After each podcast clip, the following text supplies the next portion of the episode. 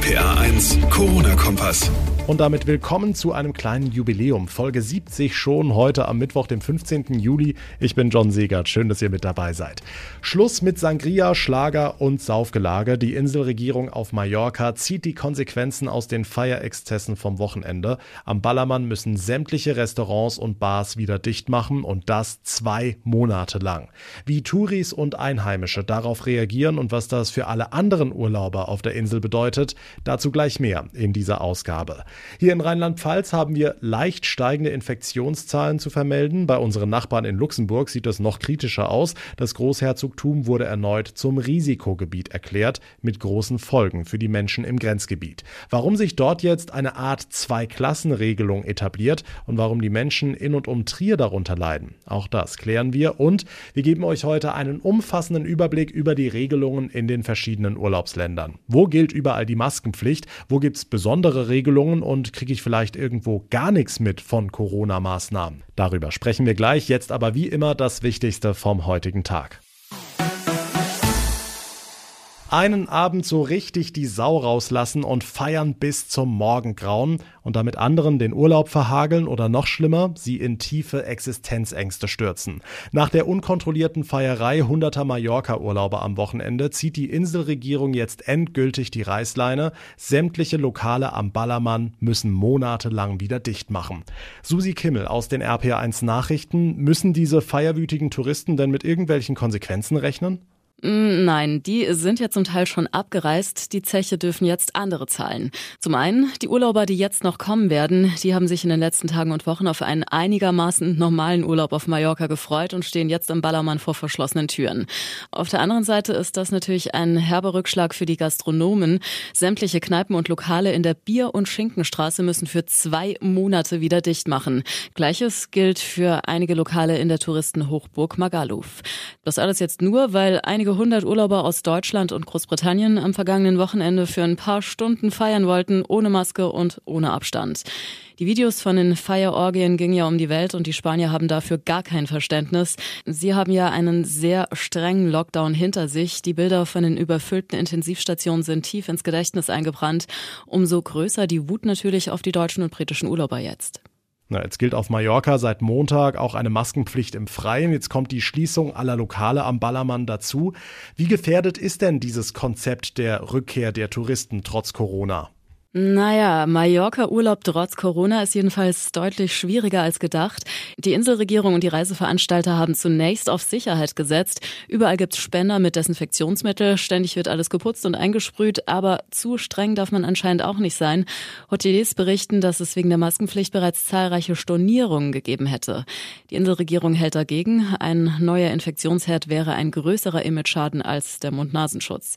Also ein Patentrezept für das richtige Maß, das hat offensichtlich keiner. Tja, dabei ist der Tourismus für die Insel ja wirtschaftlich wahnsinnig wichtig, ne? Ja, allerdings, auf einem Protestplakat stand heute, ohne Terrassen gibt's keine Touristen und ohne Touristen sterben wir. Da ist ein bisschen was dran. 35 Prozent der Wirtschaftsleistung der Balearen hängen direkt am Urlaubsgeschäft. Nimmt man dann noch Bars, Restaurants und Souvenirläden dazu, kommt man locker auf über 80 Prozent.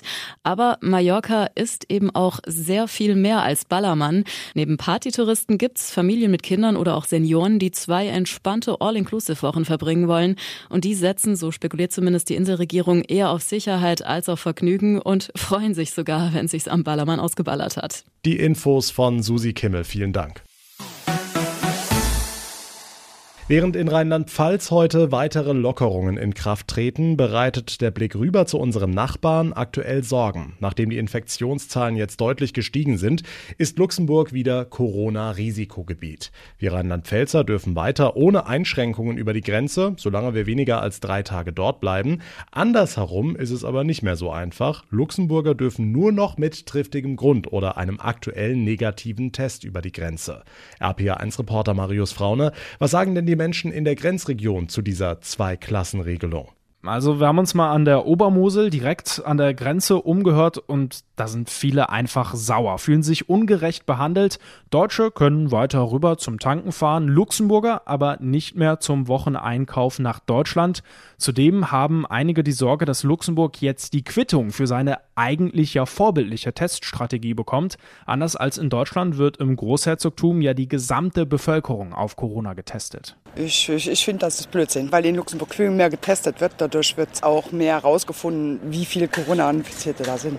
Und hier in Deutschland wird das ja eigentlich nicht gemacht. Wer weiß, wie viele hier, hier auch sind. Ne? Das kann man nicht richtig vergleichen. Ich finde es nicht logisch, dass es jetzt Reiseeinschränkungen gibt. Hm, Marius, schauen wir mal auf die deutsche Seite. Auch wenn es für uns erstmal kaum Einschränkungen gibt, wirkt sich die Lage ja auch auf die Region Trier aus.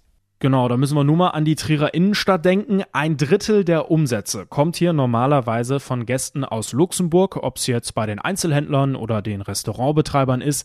Die waren zuletzt ja ohnehin schon gebeutelt genug. Das Geld fehlt jetzt nochmal zusätzlich. Also auch die deutsche Seite ist davon abhängig, dass die Infektionszahlen in Luxemburg möglichst schnell wieder sinken. Bleibt zu hoffen, dass das schnell passiert. Danke für die Infos, Marius Fraune. Wir sind mittendrin in der zweiten Ferienwoche in Rheinland-Pfalz. Viele fahren jetzt in diesen Tagen in den Urlaub, einige bleiben zu Hause in Deutschland, andere wollen trotz Corona ins Ausland. Aber da heißt es aufpassen, Regeln beachten, sonst kann es böse Überraschungen geben, wie zum Beispiel auf Mallorca, wie wir eben gehört haben. Wir wollen in den Ferien immer wieder mal Verbrauchertipps für euren Sommerurlaub geben. Heute mit RPA1-Kollegin Selina Schmidt. Wie sieht's denn in den anderen Ländern aus mit Maskenpflicht? Ja, also in vielen Ländern gilt die Maskenpflicht vor allem in Bus und Bahn, wie etwa in Italien, Frankreich oder den Niederlanden. In Kärnten muss der Mund-Nasenschutz am späten Abend und in der Nacht ab 22 Uhr aufgesetzt werden. Das gilt auch für Klagenfurt am Wörthersee und in Oberösterreich gilt eine generelle Maskenpflicht im Freien. Hm, mal ganz allgemein, welche Urlaubsländer sind denn im Moment besonders stark vom Coronavirus betroffen? Ja, also das Auswärtige Amt warnt vor Reisen nach Norwegen, Ägypten oder der Türkei. Wer trotzdem in Risikogebiete fliegt, der muss nachher in Selbstisolation für zwei Wochen. Wer aus der Türkei kommt, der kann auch einen aktuellen und negativen Corona-Test vorlegen. Relativ hoch sind die Infektionszahlen derzeit noch in Israel, Südafrika und auch Serbien, aber auch Kroatien. Und dort sind aber eher einzelne Gebiete im Landesinneren betroffen und weniger die Urlaubsgebiete an den Küsten. Okay, aber Urlaub machen wie früher können wir wahrscheinlich im Moment nirgendwo, oder? Nee, also dass ich gar nichts mitbekomme im Urlaub, das ist ausgeschlossen. An einigen Flughäfen wird die Temperatur gemessen, wie in Spanien. Die darf nicht höher sein als 37,5 Grad. In Griechenland muss ich mich vorher anmelden und auch angeben, wo genau ich hinreise. In Island, da muss ich noch am Flughafen einen Corona-Test machen. In Dänemark müssen die Urlauber in der Regel sechs Übernachtungen im Land gebucht haben und auch sonst gelten überall Abstands- und Hygieneregeln. Eine Besonderheit gibt's aber in der Schweiz. Da sind die Clubs Teil wieder offen und es kann getanzt und gefeiert werden. In mehreren Regionen gibt's da aber auch jetzt schon wieder Einschränkungen. Der Corona-Überblick aus den Urlaubsländern mit Selina Schmidt. Vielen lieben Dank. Damit komme ich zum Ende der heutigen Ausgabe. Wenn euch der Podcast gefällt, dann würde ich mich sehr freuen, wenn ihr ihn abonnieren würdet. Geht bei Spotify oder bei iTunes. Dort könnt ihr mir auch jederzeit gerne mal eine Bewertung hinterlassen. Mein Name ist John Segert. Ich bedanke mich ganz herzlich fürs Zuhören. Wir hören uns dann in der nächsten Ausgabe, sprich morgen Abend wieder. Bis dahin eine gute Zeit und vor allem bleibt gesund. Der RPA 1 Corona-Kompass.